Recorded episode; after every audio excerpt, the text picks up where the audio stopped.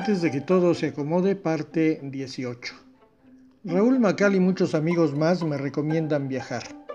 Todos los amigos que lo hacen son grandes viajeros. Han viajado a muchos países del mundo. Viajan con frecuencia. Cuando me sugieren que viaje, me anotan todas las bondades del viaje. Bondades que yo advierto sin que ellos lo ensalcen. Dijera el Pirurris Luis de Alba, soy guarín, pero me fijo. Sé que el viaje es una de las esencias de la vida. Por eso, millones y millones de personas en todo el mundo tienen el viaje entre sus deseos más íntimos. Yo mismo recomiendo a todos mis cercanos que viajen, que viajen mucho. Y repito lo que repite medio mundo.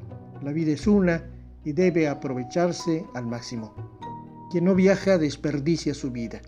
Más allá de Chajaljocón, más allá de las lomitas de la Trinitaria, más allá del Valle Verde de Tzimol con su aroma a panela, más allá de las montañas donde se escondía el subcomandante Marcos, hay más mundo. Tanto que no alcanza la vida para caminarlo.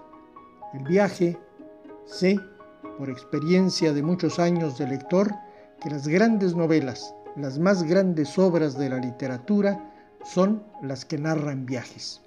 Medio mundo está de acuerdo en sostener que el Quijote es una de las obras cumbres de la literatura mundial. Lo mismo sucede con las mil y una noches. ¿Qué son estas novelas sino descripciones de viajes alucinantes?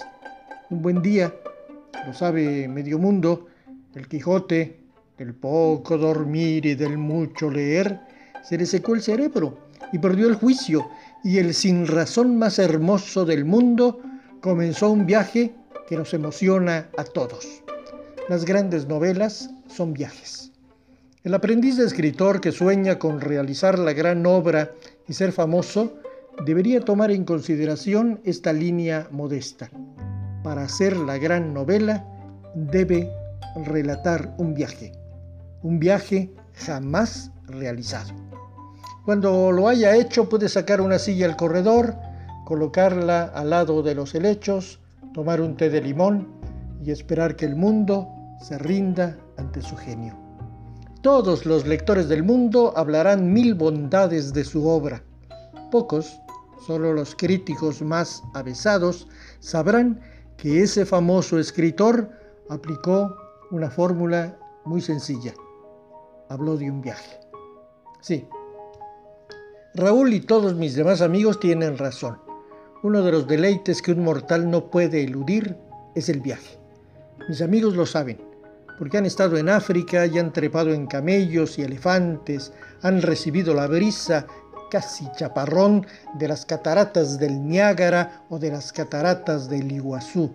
Han dormido en casas de campaña en las selvas, escuchando el rugido de los monos aulladores y de uno que otro jaguar les ha dado tortícolis leve a levantar la vista y sorprenderse ante la altura de los grandes edificios de Nueva York o de Dubái. Ha navegado por ríos míticos como el Ganges, como el Amazonas o como el río de Chajul. Mis amigos han disfrutado desde lo alto de una montaña la vista de un cielo estrellado, junto a una fogata donde se dora el lomo de un venado. Mis amigos a la menor provocación, botan la rutina y se trepan a sus autos o a los aviones comerciales o a los trenes o a los autobuses o a los transatlánticos y viajan. Como expertos catadores de la vida, saben que la gracia del viaje no solo está en el destino, sino sobre todo en el trayecto. Hay incomodidades, hay peligros, hay misterios y piedras por eludir por supuesto que sí, pero ellos saben que durante el viaje, ya el Quijote nos lo dijo, siempre aparecen molinos de viento que son como esos pájaros que acá llamamos tapacamino. Sí, por encima de todo, el viaje. Raúl y muchos amigos me recomiendan abandonar mi casa, dejar por un momento mi comitán y trepar al tren que a ellos los ha llevado a lugares insospechados. ¿Cómo decirles que a mi modo hago lo mismo que ellos? ¿Cómo explicarles que viajo todos los días. Ayer terminé la lectura de la novela Isla de Bobos de Ana García Bergua, lo que significó estar en el México de inicios del siglo XX y caminar junto con los protagonistas por las rocas de la isla de Clipperton. Sí, sí, sí, sí.